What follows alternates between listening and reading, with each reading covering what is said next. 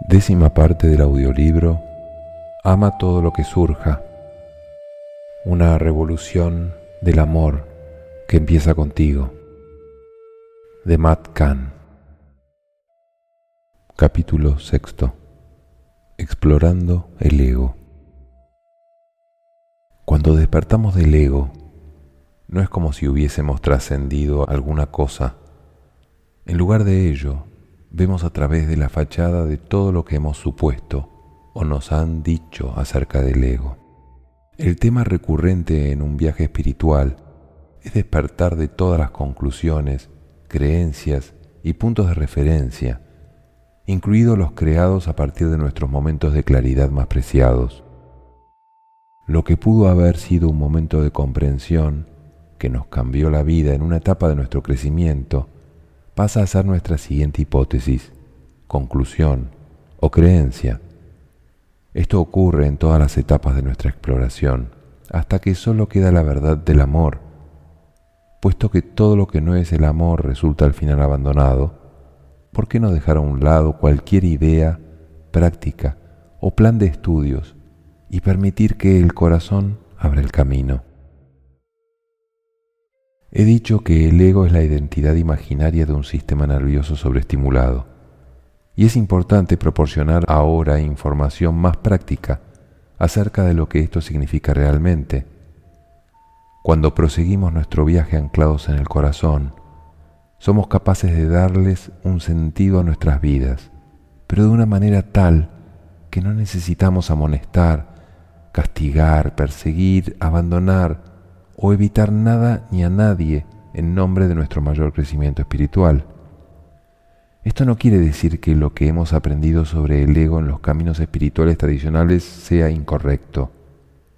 Se trata más bien de que hemos llegado a un punto emocionante en nuestra historia, en que estamos listos para ampliar nuestra comprensión del ego de una manera más universal. En muchos caminos espirituales el ego se ve como la personalidad del cuerpo, Después de haber ayudado a muchas personas a cruzar, así como a partir de la comunicación con quienes ya están en el otro lado, he descubierto que la personalidad va mucho más allá de los límites del cuerpo, que es un aspecto del alma. La personalidad es una expresión individualizada de la luz eterna, que celebra la singularidad de la divinidad que ha tomado forma. En mi experiencia de comunicarme con seres que han cruzado a la otra vida, se me presentan todavía con la forma de la persona que habían sido en su encarnación humana. Por algún motivo inexplicable, cuando soy capaz de conectar con su conciencia, converso con la esencia de esa alma del mismo modo en que podemos tener una conversación telefónica.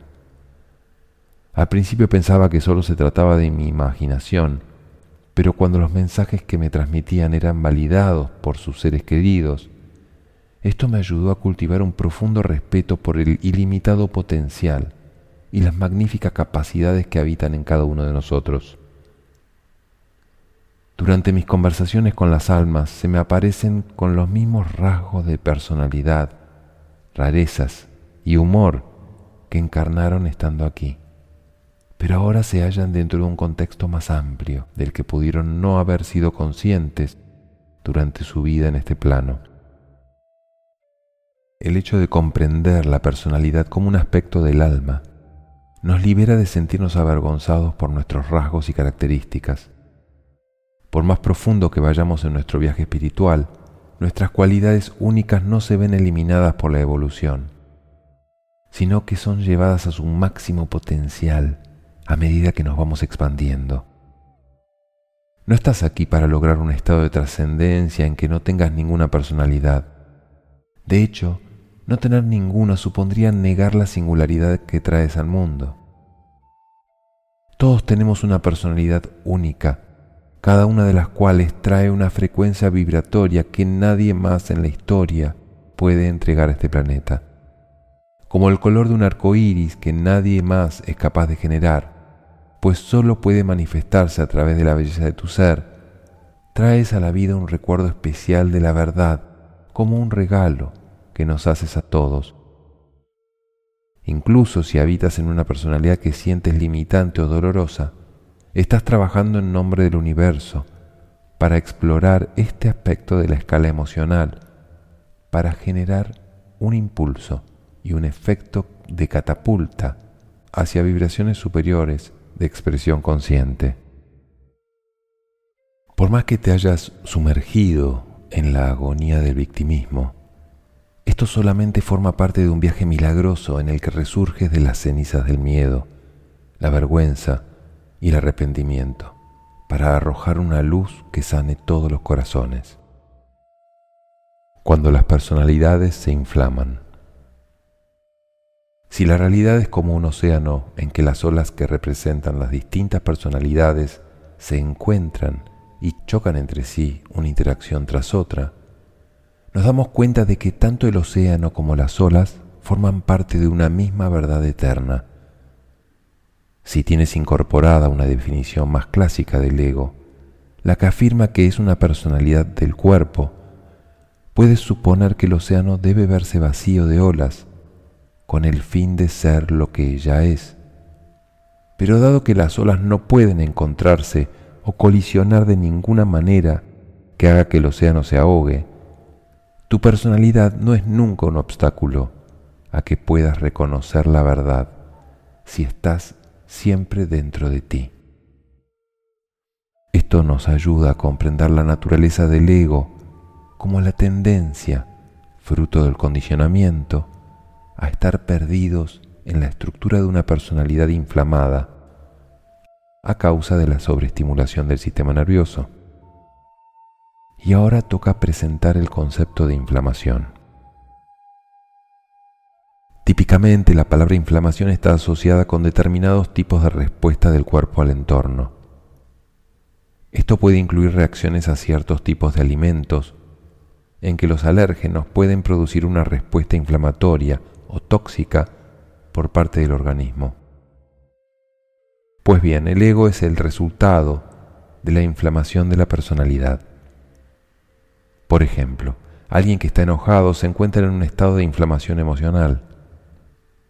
Decir que esa persona está en el ego puede ser una afirmación verdadera, pero a través de los ojos del universo podemos ver que está experimentando una reacción alérgica a su estado de ser condicionado. Esto significa que el ego es muy similar a una alergia hacia la inconsciencia que cada uno de nosotros vinimos aquí a transformar. Cuando el ego permanece activo, la inocencia que hay dentro de ti o de cualquier otra persona está ahí de una manera exagerada. A medida que amamos lo que surge, resolvemos nuestras alergias vibratorias para vivir con alegría en un planeta que está evolucionando por más rápido o lentamente que parezcan crecer aquellos que están a nuestro alrededor. Cuando empezamos a ver el ego como una inflamación de la personalidad, nos damos cuenta de lo a menudo que nos hinchamos. Tanto si es con la necesidad de tener razón o con posturas defensivas, como si es en respuesta a una injusticia evidente. Una personalidad inflamada da lugar a una percepción exagerada de la vida. Si alguna vez has estado en un coche con alguien que de repente se detiene para evitar un accidente, que desde tu punto de vista estaba muy lejos de acontecer, te darás cuenta de lo adornada o sesgada que puede ser una visión cuando reaccionamos a una alergia que solo el amor puede resolver. Cuando vivimos en medio de una reacción alérgica a la vibración del planeta, un nivel de conciencia exagerado hace que oscilemos entre cimas espirituales y valles emocionales. Esto puede dar lugar a mucho sufrimiento hasta que cultivemos el amor como una forma potente de medicina energética que hará que nuestra personalidad regrese a su forma original. Cuatro tipos de inflamación. En mi exploración del ego, he acabado por reconocer cuatro tipos básicos de inflamación. La primera es la inflamación de tener razón. Se caracteriza por una estructura del ego que se alimenta de la necesidad de tener siempre razón, por medio de pretender que los demás están equivocados. Incluso si se halla en presencia de alguien que está diciendo algo totalmente correcto, el ego correspondiente a esta inflamación debe adoptar otro punto de vista en un intento de tener aún más razón que esa persona. Este tipo de ego vive para tener la última palabra, incluso si ambas partes están de acuerdo sobre el tema en cuestión. La frase de esta inflamación es, siempre estoy en lo cierto. Uno de los aspectos de este tipo de ego es la inflamación del escéptico, que tiene lugar cuando un ego está convencido de que la forma en que ve el mundo es como todos los demás deberían verlo. En un intento inconsciente de mantener viva y activa la inflamación de tener razón, esta persona permanece escéptica en relación con todo punto de vista que no coincida con el suyo. El segundo tipo es la inflamación del victimismo. Este es el tipo de inflamación en que un ego cree que siempre es víctima de las circunstancias. A partir de esta percepción, Incluso cuando la vida parece ir bien, siempre ocurre algo que le da la vuelta y la pone al revés. El ego víctima se aferra con fuerza a sus juicios, creencias y opiniones como las razones por las cuales la vida de la persona es habitualmente caótica. Este tipo de inflamación se alimenta habitualmente de creencias supersticiosas. A menudo, cuanto más espiritual es la superstición, mayor es la inflamación. Tanto si la persona cree que la luz está enfrentada a la oscuridad, como si cree que el bien debe combatir al mal. El ego víctima normalmente actúa como un agitador y es seguro que se sentirá herido o desolado por la forma en que respondan los demás. Si los demás no responden en absoluto, el ego, víctima se sirve de esta retroalimentación para sentirse invisible o inferior al mundo que lo rodea. Es bastante difícil, aunque no imposible, que quien está atrapado en la inflamación del victimismo vea sus circunstancias como catalizadores divinos de la voluntad universal. El ego víctima no puede comprender que todo aquello que aparece en su realidad está ahí para ayudar a transformarlo. Esto se debe a que el ego víctima se alimenta del estancamiento se niega a crecer en un mundo en que los cambios se suceden sin fin. Así como la frase de la primera inflamación expuesta es, siempre estoy en lo cierto, la del ego víctima es, la vida no es justa. Cuando uno está bajo las garras de la inflamación del victimismo, todos y todo fuera de sí mismo es la fuente de su dolor, lo cual impide que esa persona reconozca una imagen cósmica mayor. El tercer tipo de inflamación es la inflamación de tener derecho. La persona cree que tiene derecho a tener todo lo que quiere, exactamente cuando lo quiere, incluso a expensas o detrimento de los demás. Por supuesto no es inherentemente malo o problemático creer que uno es digno de recibir todo lo que desea, desde el momento en que el merecimiento es un aspecto de nuestra verdad más elevada. Sin embargo, cuando la personalidad se inflama, el sentido innato del merecimiento se exacerba. En la inflamación de tener derecho, el ego tiende a creer que todo el mundo debe satisfacer todos sus caprichos y exigencias, con poca o ninguna consideración hacia las experiencias de los demás. Como puedes imaginar, la frase del ego que tiene derecho es ¿y yo? Incluso cuando otros le sirven, las peticiones y exigencias de este ego que cree que controla a los otros personajes presentes en su vida nunca tiene fin. El cuarto tipo de inflamación es la inflamación de la necesidad. Este tipo de ego, por más atención que reciba por parte de los demás, nunca siente que se le atiende lo suficiente. Por más seriamente que lo escuche otra persona, siempre tiene la sensación latente de no ser reconocido, de ser infravalorado o de no ser escuchado. Con esta inflamación presente, es fácil sentirse incomprendido. Por más tiempo, interés y atención que reciba la persona, este tipo de ego no para de tener ganas de más. tanto si está activa en ti como si lo está en alguien a quien conoces. La inflamación de la necesidad puede ser muy agotadora para quienes están en sus garras. Esta inflamación puede identificarse con la expresión vampiro energético. Cuando uno la padece, por más que los demás lo tranquilicen, tiene siempre miedo de verse abandonado o dejado de lado, o de perder todo lo que se le ha dado. Como resultado de ello, la frase de la inflamación de la necesidad es, nunca es suficiente.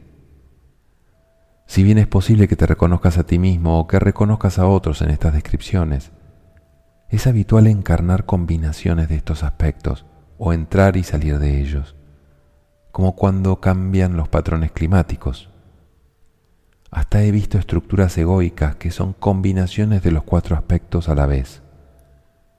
Incluso en esta etapa de la inflamación, siempre existe la posibilidad de experimentar un verdadero alivio cuando amarse a uno mismo es la respuesta que uno permanece dando a cualquier pregunta o preocupación. En cada uno de estos aspectos de la inflamación siempre hay algo de verdad. Sin embargo, cuando la personalidad se inflama, las cosas se exageran mucho. Por ejemplo, en el estado natural de la verdadera naturaleza inocente, no es el deseo de tener razón, sino la sabiduría del universo la que desea evitar sufrimientos innecesarios a los demás, por medio de proporcionarles ideas que pueden ayudarles a cambiar su vida. Tener el deseo de señalar a alguien una dirección mejor como una manera de ayudarle en su viaje es un impulso maravillosamente inspirado. Sin embargo, cuando la personalidad se inflama, uno pasa de querer mejorar la vida de los demás a necesitar tener siempre razón por medio de señalar lo equivocado que está el otro.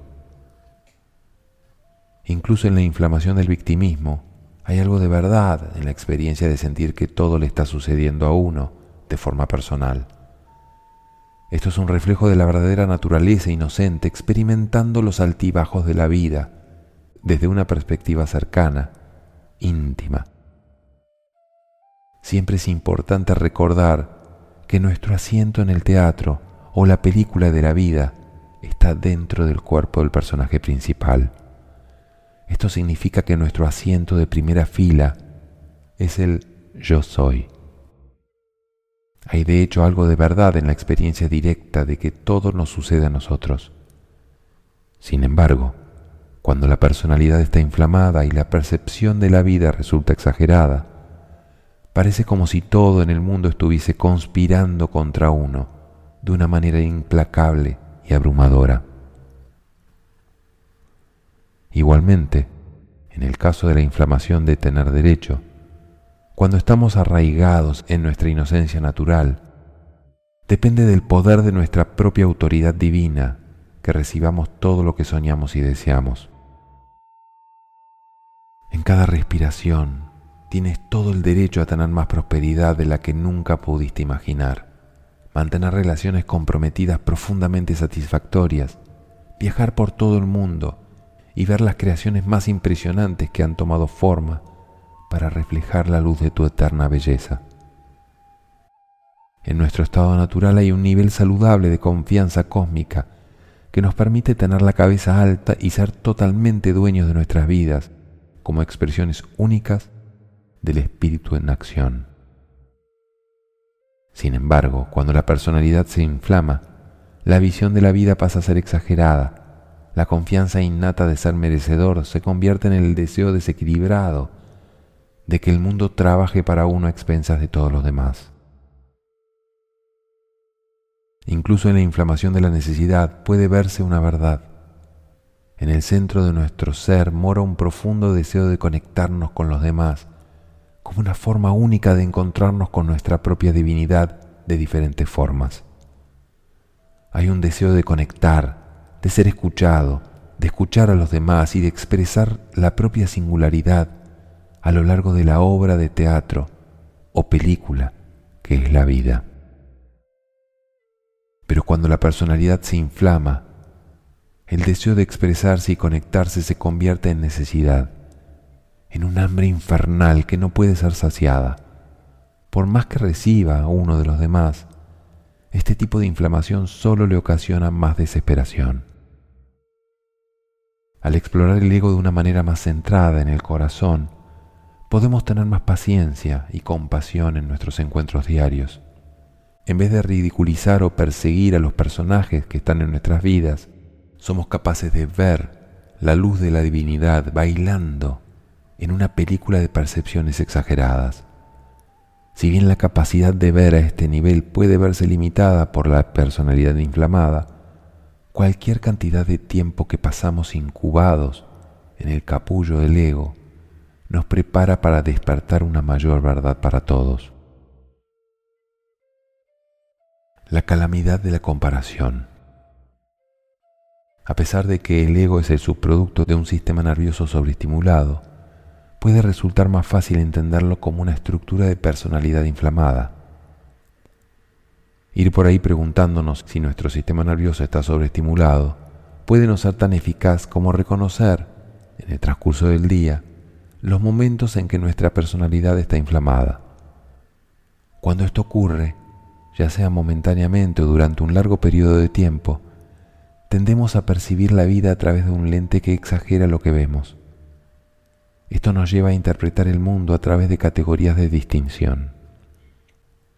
Puesto que los juicios y las comparaciones nos van nublando la vista, tenemos la tendencia inconsciente a definir las cosas como buenas o malas, como menos o más, e incluso definimos la luz por oposición a la oscuridad. Si bien el hecho de establecer comparaciones es natural en la sociedad de hoy en día, la vida no se ve necesariamente más clara cuando definimos todo lo que está a la vista estrictamente a partir de sus similitudes o diferencias con otras cosas. Imagina que te gusta alguien porque te recuerda a una persona a quien admiras. En lugar de abrazar su singularidad como individuo, lo estás aceptando o rechazando a partir de su parecido con alguien con quien has tenido una experiencia. Hay incluso series de televisión que destacan esta tendencia de forma hilarante. Un ejemplo es el de un hombre que finalmente encuentra a la mujer de sus sueños, pero se siente torturado porque ella se llama igual que su madre, la de él. Cada vez que están juntos, su ego cree que se trata de una cita con su madre. A veces, mientras el protagonista intenta olvidar la asociación con su madre, la mujer de sus sueños dice frases familiares que hacen que él imagine la cara de su madre en su cuerpo. Esto ocurre reiteradamente hasta que el protagonista no puede aguantar más, para diversión de la audiencia. Otro ejemplo que se ve habitualmente en las comedias es la tensión que se crea entre un personaje principal y un aliado íntimo que, sin saberlo, se hace amigo del archienemigo secreto del personaje principal. Esto prepara el escenario para que el personaje principal le dé un ultimátum a su aliado, o bien le ayuda a buscar formas disparatadas de venganza contra su enemigo jurado, o ya puede pasar a considerarlo su enemigo. Si bien es fácil que nos entretengan las acciones egoicas pero edulcoradas de los personajes de la televisión, es mucho más doloroso cuando nuestra propia tendencia a ver la vida a través de los velos de la comparación nos pasa desapercibida. Cuando la personalidad está inflamada, podemos volvernos territoriales con las personas, lugares y objetos que definen nuestro sentido de la valía. Si bien esto puede hacer que seamos un aliado para aquellos que nos rodean, podemos crearnos igualmente un sinfín de enemigos que cosecharemos entre quienes, sin saberlo, invadan nuestro territorio. He aquí algunos ejemplos. Competir con nuevos compañeros de trabajo, sentirnos muy mal porque nuestro equipo favorito ha perdido en su propio campo, juzgar a otros en respuesta a cómo representamos que han maltratado a nuestros seres queridos. El carácter territorial del ego puede pasar fácilmente inadvertido cuando se confunde con el valor de la lealtad. Si bien es maravilloso profesar lealtad, esta pasa a ser más bien un juego de poder territorial cuando el hecho de abrazar algo hace que ataquemos a otros que percibamos que están en el bando contrario. Por otra parte, si estás apoyando y consolando a alguien querido que tiene el corazón roto, no puedes ayudarle a sanar por medio de añadir también tus juicios contra la persona que le hizo el daño. Cuando la personalidad está inflamada, la voluntad de amar se convierte rápidamente en la tendencia a culpar en respuesta a la forma en que tú u otra persona os estáis sintiendo. Puesto que el ego solamente puede existir como personalidad inflamada mientras el sistema nervioso está sobreestimulado, no puede verse el curso de la vida como una sucesión de nuevas oportunidades que no tienen por qué guardar similitud con otras o diferir de otras. De hecho, cuando el sistema nervioso se desenreda y sale de los patrones de sobreestimulación, desaparece totalmente la tendencia a juzgar por medio de la comparación o el contraste existe más bien la disposición innata a recibir cada día como suministrador de experiencias totalmente nuevas.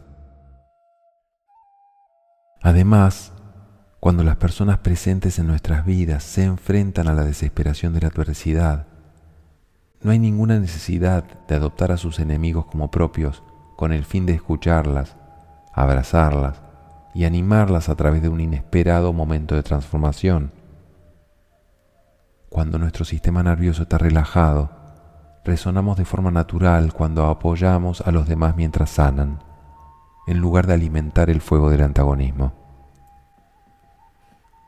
Por más traicionado o dolido que se sienta alguien, no hay sanación posible si pasamos el tiempo reuniendo un ejército con el fin de juzgar o perseguir a quienes parecen ocasionar tanto dolor.